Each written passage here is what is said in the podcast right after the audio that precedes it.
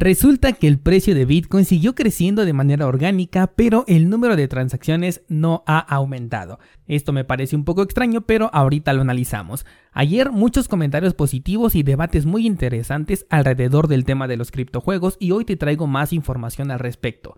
También hablamos de USDC, la moneda de Coinbase que podría convertirse en la primera CBDC y además el anuncio de la reducción de recompensas de Axie Infinity. Esto de los juegos seguramente nos va a dar para mucho rato. Hola de nuevo y bienvenidos a Bitcoin en español. En este podcast adoptamos la filosofía de una economía sin intermediarios, una interacción económica punto a punto que nos permite transferir valor sin ninguna clase de restricción. Hemos cambiado las cadenas centralizadas que limitaron nuestra economía durante años por cadenas de bloques que entregan transparencia a nuestra interacción económica. Y todo gracias a Bitcoin. Te doy la bienvenida a Bitcoin en español, un espacio donde somos libres, somos soberanos, pero sobre todo somos descentralizados. Bienvenidos descentralizados una semana más.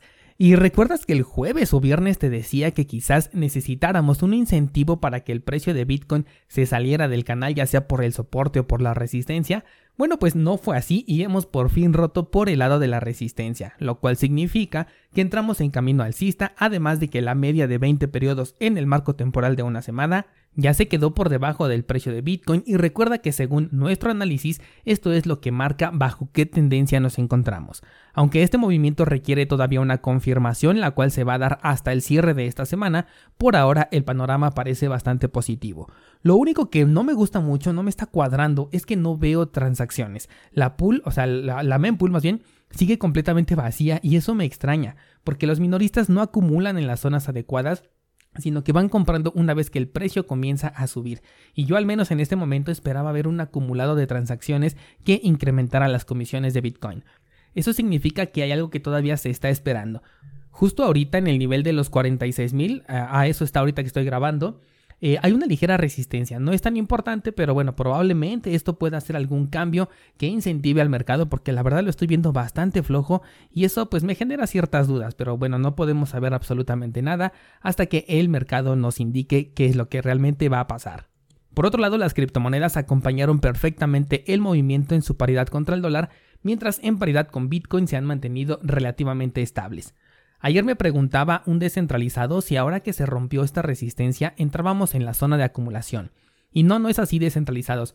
Recuerden que según el método Wyckoff, libro que por cierto les recomiendo muchísimo, el mercado tiene estas cuatro zonas, acumulación, distribución, movimiento alcista y movimiento bajista.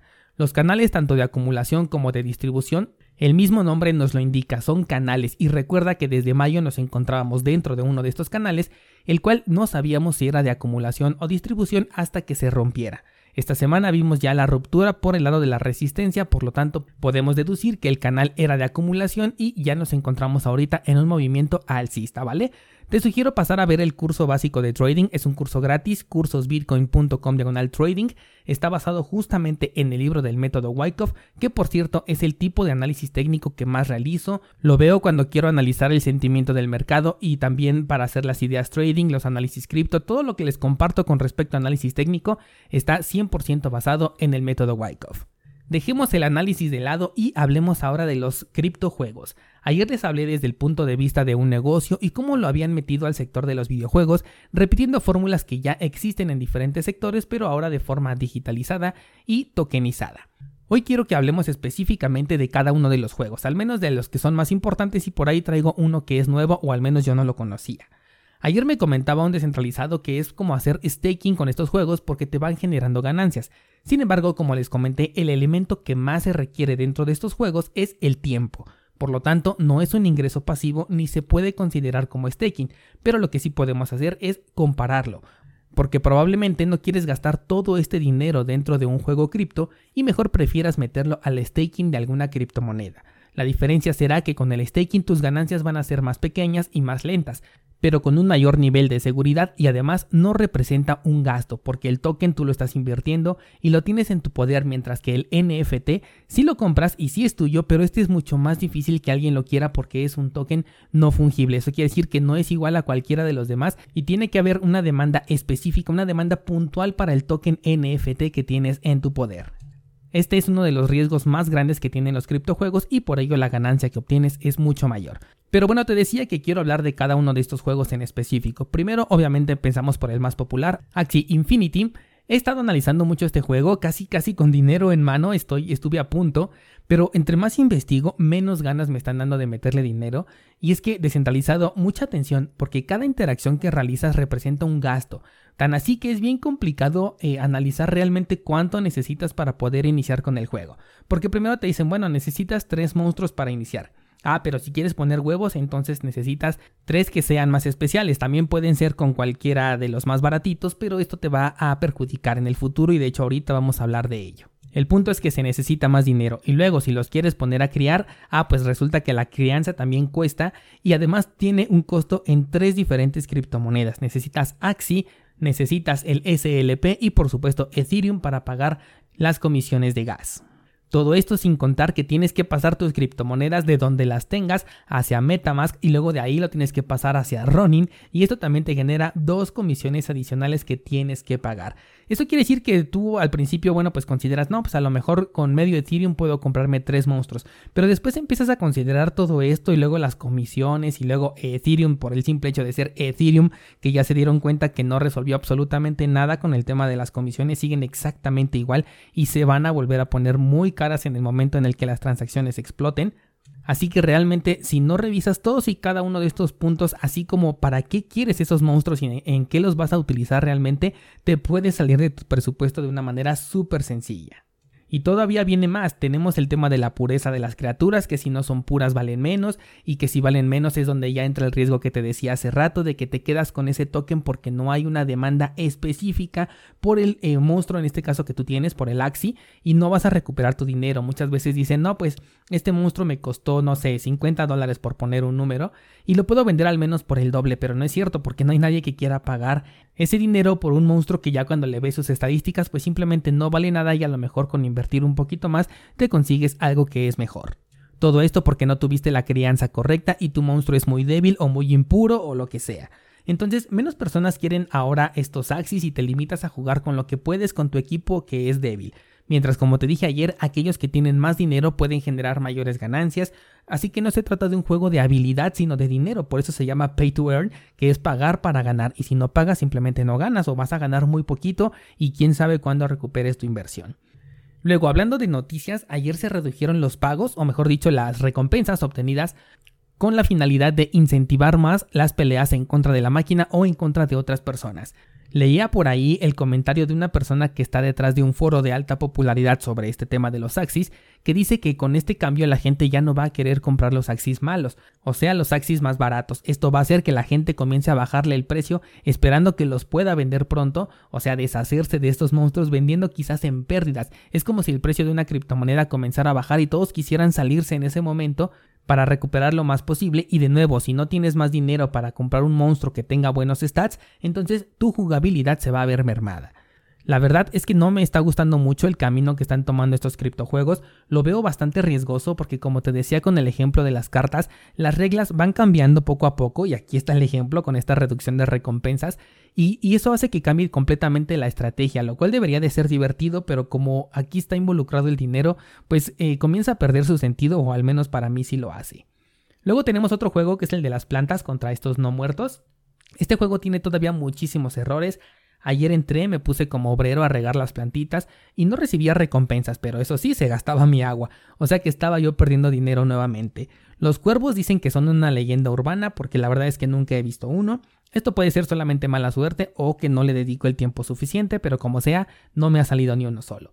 Y la página a cada rato está en mantenimiento. Todo esto es completamente normal porque como dije ayer, aquí estamos comprando una versión que es de prueba, en donde cosas pueden fallar y ese es uno de los riesgos que estamos aceptando cuando entramos al menos a este juego. Bueno, a los dos porque el de Axi tampoco está todavía terminado, pero ya es más estable. Pero atención descentralizado porque por ejemplo si en este juego de las plantas compras un terreno, quiere decir que estamos aceptando un riesgo con el valor de una vivienda del mundo real. No sé tú, pero yo no me atrevo a poner en riesgo semejante cantidad. Pasemos a las promesas y tenemos entonces al juego de Mist, el cual se está rumorando que puede llegar a ser un fraude. Un descentralizado me compartía un video en donde se está copiando de otro lado los elementos visuales que se están presentando como avance del proyecto, además de estar en una fase de pre-pre-beta, o sea, una versión que casi casi puede estar apenas en la mente de alguno de los desarrolladores y que esto se plasmó en una página web, pero que realmente todavía no hay ningún avance. Bueno, puede ser, ¿no? Porque no, no han mostrado realmente gran cosa. Igual he visto preocupación porque no hay equipo de desarrollo visible, todo se ha mantenido en secreto con este proyecto de Mist, pero eso sí, el token ya está a la venta, una cuarta parte del suministro total que es de mil millones está en manos justamente de los privilegiados quienes te están vendiendo ese token con ganancias exorbitantes. Así que mucho cuidado con este token de Mist porque no sabemos si puede ser un fraude o no, no hay evidencia suficiente que lo sostenga todavía. Ahora quiero hablarte de otra promesa que quizás todavía no conozcas, pero me pareció interesante al menos visualmente porque también es una promesa. El juego se llama Synergy of Serra y es un juego que visualmente se ve que va a estar muy bueno, pero también es una total promesa. La hoja de ruta está llena de actualizaciones que liberan funcionalidades en donde vas a tener que meter tu dinero, pero todavía no se habla de las actualizaciones que te van a permitir realmente jugar. O sea, la característica jugable de los criptojuegos ahorita es lo menos importante. Qué curioso, ¿no? Lo más importante es que metas tu dinero y que comiences a intercambiar, a abrir un libre mercado. Ya después nos preocuparemos por esto de que puedas jugar. A diferencia de Myst, este juego sí aparece en la plataforma de Steam como pendiente por lanzar, pero algo que también me dio curiosidad gracias al video que me compartió este descentralizado es cómo se va a beneficiar la plataforma de Steam de estos juegos si los están poniendo como gratuitos. Estos juegos van a tener su propio mercado dentro del entorno de las criptomonedas. Esto quiere decir que no se le va a pagar nada a Steam en ningún momento a menos que sean parte de los inversionistas iniciales o sea de este grupo de privilegiados que te he mencionado. Son todavía incógnitas de este nuevo sector de los criptojuegos. Te voy a dejar los enlaces a los cuatro juegos de los que he hablado hoy en día en las notas de este programa. Y por último, déjame contarte una noticia completamente fuera de este eh, sector criptojuego.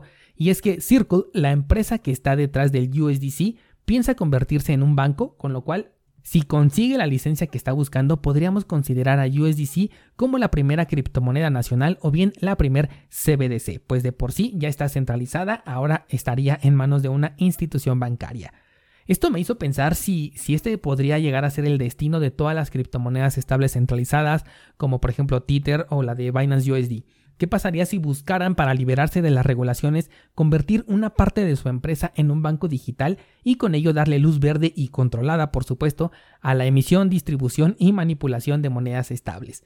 El debate está abierto, descentralizado, vamos a seguir conversando sobre estos criptojuegos. Recuerda que tenemos el canal de Discord para platicar por ahí, tenemos canales abiertos de Axis, de las plantas, de Mist, de unos dragones, así que entra a cursosbitcoin.com diagonal Discord y cuéntame tu opinión sobre estos nuevos criptojuegos y sus promesas monetizadas.